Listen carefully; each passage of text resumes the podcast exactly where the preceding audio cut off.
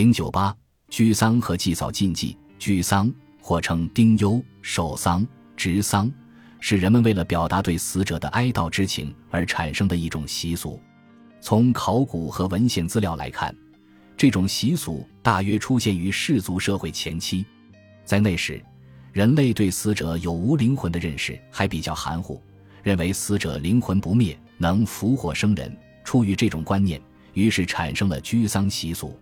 在此期间，氏族成员，尤其是死者的亲属，要遵守一系列非常严格的禁忌。祭扫，或称墓祭。是人们为表达对死者的哀悼和思念之情而举行的一种纪念活动，它产生的时代相当久远，至汉代时已极为流行，沿袭至今，已成为民间盛行不变的习俗。世俗认为，墓者鬼神所在、祭祀之处，可以看出这种活动的产生同样是出于人死了要变鬼，鬼可以作祟于生者，亦可以保佑生者的观念。居丧期间的禁约，丧卷要居丧，丧卷在很长一段时间内与丧事有着直接的关系。由于民间常把丧事视为凶事，所以丧卷也常常被看作是带有凶兆意义的，是晦气的。丧卷也成为异常的人，因而居丧期间就有了许多禁约。首先，中国各民族中居丧期间都或多或少、或繁或简地存在着禁忌生产活动的习俗。其中的原因，一是因为人们视丧事为凶事，视丧卷为凶兆。如果丧卷在丧期内参与生产劳动，就会危害庄稼，使谷子只开花不结粒，或虽打包，但颗粒干瘪不满。总之，会使庄稼欠收或者坏死，甚至颗粒不收。二是出于对亡灵的敬畏，为了祭奠亡灵，丧卷要停止生产活动。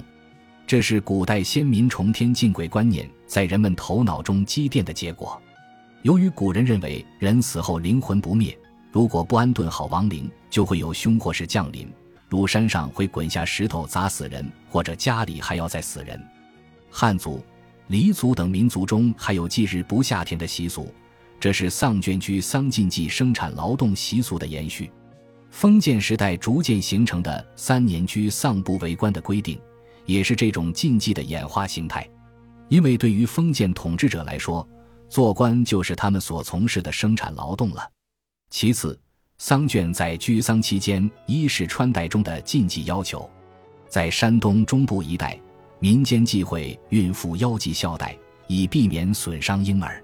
这种禁约纯粹来源于生活的真实要求，是很有科学道理的。鄂伦春族人父母死时。众多兄弟中，尽管都处于居丧期间，但不必都带孝，其中有一个人带孝就可以了。俗以为带孝十人的运气不好，会打不到野兽的。这样不带孝的兄弟们还可以照常出去打猎。可见这一习俗是从生产生活需要出发而制定的。众多兄弟中只让一人带孝，反映出鄂伦春族长期处于生产力水平低下的状态。一天没有人出去打猎，或很少人出去打猎，都会影响到人们的生活需要。哈尼族老人死后，全寨男女老少都要在衣服或帽子上洗一块浆，以防止死者的阴魂来缠身。一般民间在居丧期间禁忌丧卷穿红戴绿，而要着素衣。不过个别地方的风俗有异。据《清拜类钞·中昆人为母丧服红裤》一篇记载：“昆山乡女之居母丧也。”必以红色布为裤，服三年乃除。为母欲己身时，恶露甚多，有血污之秽，死后必入血污地狱。服红裤者，为其服除不祥也。男子一间有之，真是千里不同风，百里不同俗。尽管风俗各异，但其道理是一致的，都是孝眷未尽孝心而为。这红裤是为死去的母亲辟邪。许多地区校服的穿戴规定的很严，比如河南一带，只有死者的儿子、儿媳、女儿、女婿、孙子、孙媳可以全身穿孝衣，头勒孝布七天；而侄儿、侄媳、侄女等禁忌穿孝衣，只穿孝裤，头顶五尺孝布。出订婚的女儿、女婿孝服禁用白色，可用蓝色。孝帽也分大、中、小三种，分别接关系的远近代用。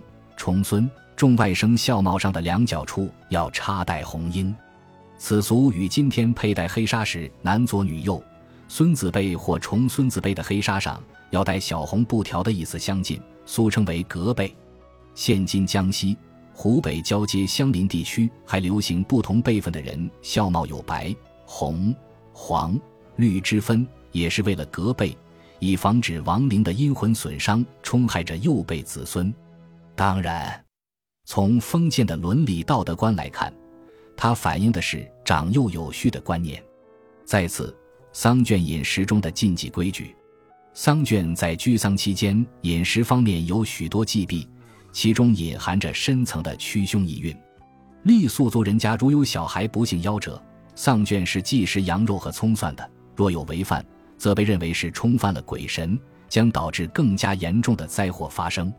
生活在云南、广西、贵州一些地区的布依族人有以牛肉款待前来吊唁的亲朋好友的习俗。他们认为杀丧牛以举行牛祭是丧眷对死去先辈的崇敬，但所杀丧牛的肉，同宗、同姓、同房的人是一定禁忌吃的，因为在他们看来，牛代替了死去的老人被宰割，素以为只有这样。老人在阴间会少受罪，少受折磨，过上幸福的生活。可见，宰牛待客的习俗还有为死去的老人纳吉去凶的目的。中原一些地方，丧卷在七数以内忌吃面条，素以为面条形似铁链、绳索，会使人发生联想，唯恐死者到阴间受缚而吃苦受累。云南佤族在丧葬期间要吃净米饭和肉，忌吃杂粮和蔬菜。否则，死者的灵魂知道了会不高兴，会让活人的庄稼长不好，造成欠收，也让活人过上苦日子，专吃杂粮和蔬菜。最后，丧卷在殡葬或守孝期间的社交禁忌。一般来说，丧卷在殡葬期间以至以后一个较长的时期内，要尽量减少社交活动，因为家有丧事，福孝在身，是不幸之兆，运低之分，与别人交往。恐怕会给别人带来晦气和不幸，所以一般丧卷在守孝期间禁止参加一切娱乐活动，禁忌和别人打骂吵架，不能到别家去串门，尤其禁忌到病人家中去串门。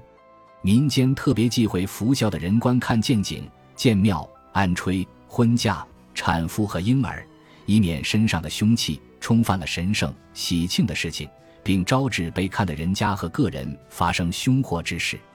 而且，对于丧眷的某些禁约，如丧眷不自觉执行，外人还要进行干预，强制其执行。可见，对丧眷的某些禁约信俗，不光是关系到丧眷本人，更重要的是关系到他们周围邻居和自己所处的氏族或宗族这个群体的吉凶祸福。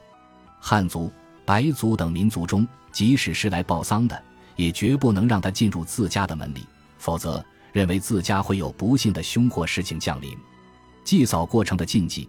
祭扫是与丧葬直接相关联的一种祭扫活动，可以说是丧葬习俗的一种延续。在祭扫活动中，许多行为和禁约体现的是人们的报恩、孝顺的思想和邀宠、祈福的愿望，从而达到心理的平衡和满足。不过，祭扫活动自身也有一些禁忌要求。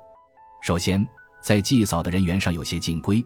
一般孕妇不能参加丧礼，也不能去祭扫坟墓，否则死者的亡灵恐怕会扑着脸儿，使孕妇难产。不仅如此，民间许多地区的风俗中，甚至一般妇女都不准上坟祭扫。这种禁忌看起来似乎是为了避免死者的亡灵扑着了孕妇腹中的胎儿，其实它反映的是古代中国子孙观念，因为女人上坟意味着家中无男子。死者无后代子孙，古时禁忌行徒参加祭扫，因为那时人们认为墓室是先人的阴宅，灵魂平依所在。受过刑的人去祭墓，会有损祖先之德。其次，祭扫时即遇上佛僧、道士，如果不巧遇上佛僧、道士，素以为一定要供斋饭与之饮食，只有这样才会减轻死者的罪孽，便于死者的亡灵早日超度。使之升入天堂，否则对亡灵不利，将使他入地狱受苦受累。再次，祭扫时的行为禁忌。上坟祭扫时，一般要烧纸钱，但忌用棍棒挑动纸钱，恐将纸钱挑碎，祖灵不好使用。如果有的纸钱烧去一半，剩下的一半未燃尽，也不能重新丢到火里去烧。所以为这留下的一半会变成钱财，是亡灵专门留给活人用的。意思是祖上想着子孙们。又说这一半叫孙子板，只能留下，不能再烧。否则要断子绝孙。山东、河南一带俗有所谓犯土之说，说的是逢七祭之日，正好赶上农历初七、十七、二十七等明期，或者赶上十四、二十一、二十八等暗期的日子是不吉利的。逢这些日子祭扫坟墓，必须在祭扫时往坟上插小白旗，以驱赶邪恶，避开晦气。河南、江苏一带。还有七七祭扫时禁忌以面条上供的习俗，民间以为面条象征绳索、铁链，死者亡灵看到会胆战心惊、六神不安，以为后代子孙对他有不良动机，而亡灵不安则会作祟于子孙的。河南一带在葬坟以后的第二天就上坟祭扫一次，叫做复二，但这一天孝子上坟祭扫后，要从其他小道返回家中。禁忌走来时的路，俗称迷路。